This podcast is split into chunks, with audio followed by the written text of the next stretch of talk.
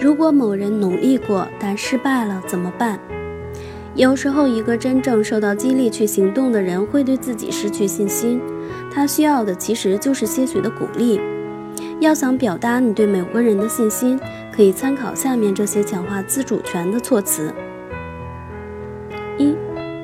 很显然你有比较强烈的改变动机，否则我们就不会讨论它了。既然你想让事情有所不同，那他们肯定就能够改变。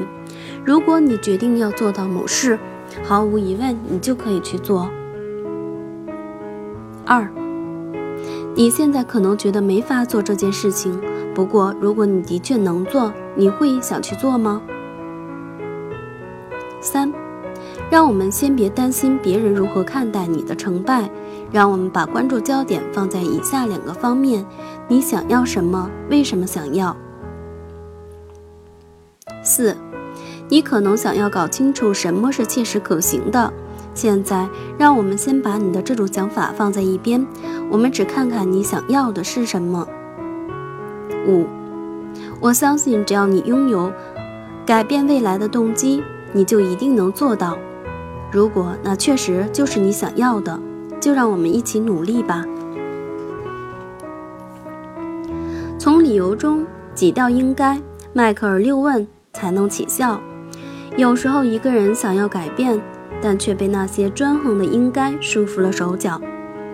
我们知道，强化自主权和五个为什么（参见第三章）的设计目的，都是要把萦绕在我们脑海中的“应该”给清除出去，从而给促使我们采取行动的个性化理由腾出充足的空间。我的一名同事总不能按时批改学生的论文。我们进行了一次迈克尔六问对话，期间他给我列出了一大堆的理由。我发现他自己的感觉跟无数的应该交织在一起。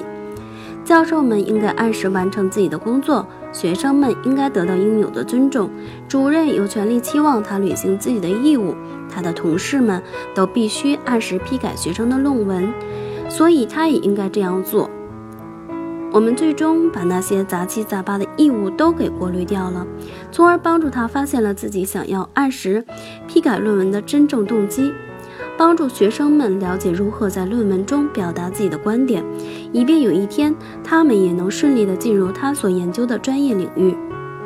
如果那是你唯一的理由，你可能每个学期都会按时的批改学生的论文了。我对他说。那我为什么没能做到呢？他反问我。我笑了，因为所有其他的那些理由。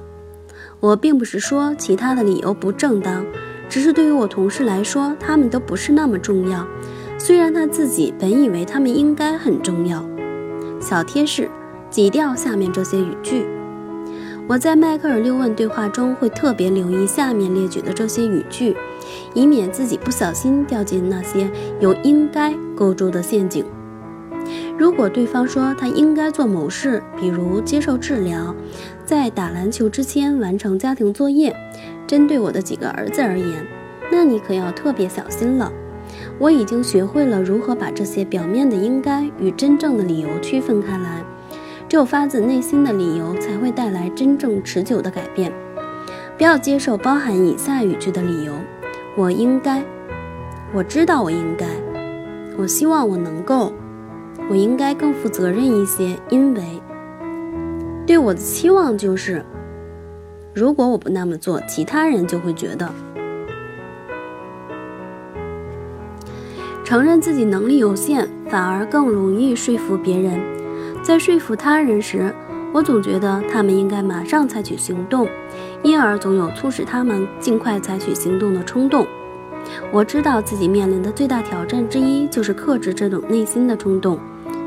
如果对方是吸食毒品的瘾君子、酗酒的人、饮食失调的人，或者是经常非常压抑的人，你促使他们尽快、尽快采取必要行动的冲动会更强烈。特别是在他们不停地对你说他们多想要改变现状的时候。这种冲动会让你感觉非常的沮丧，非常的苦恼。当一个酒精上瘾者拒绝去看医生的时候，我觉得自己的心都要碎了。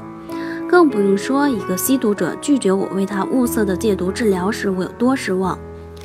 成为一名心理医生后不久，我就意识到自己必须采取另外一种方法，否则的话，我肯定会把自己搞得心力交瘁，同时也无法对自己的患者有所帮助。医生需要明白，自己的工作并不是拯救患者，而是尽量为患者提供更多的信息，从而帮助患者做出明智的决定。否则的话，医生就会陷入毫无意义的说教之中。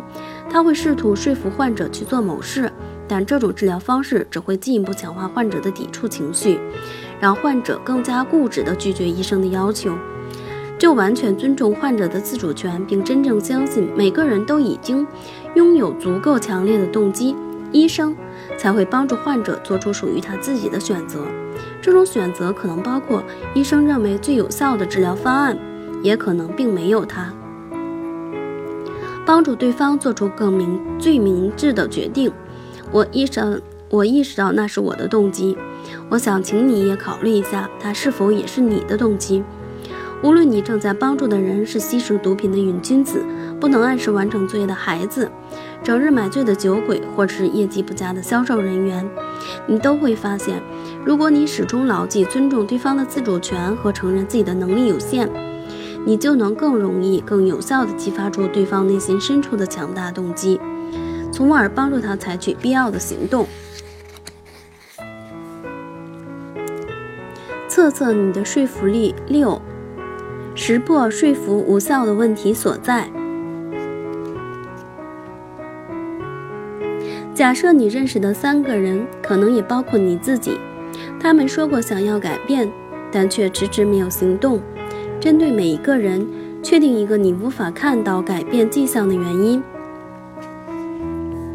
他们缺乏动机，他们缺乏技能、资源或协助，他们还有其他更重要的事情要做。他们正处于获取技能资源或进行情感准备的过程中，他们正以我没有意识到的方式改变着。虽然做出了承诺，但他们并不是真想改变。为每个人确定了未能采取行动的潜在原因后，看看你怎样才能帮助他们。你的回答可能包括。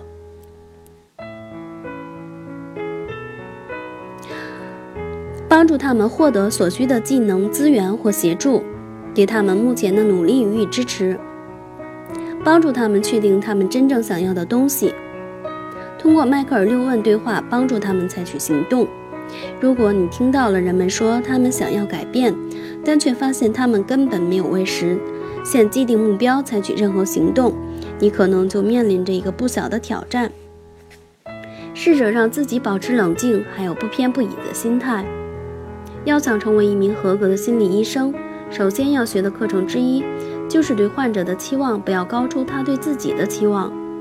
这一点至关重要，在使用迈克尔六万时也应牢记在心。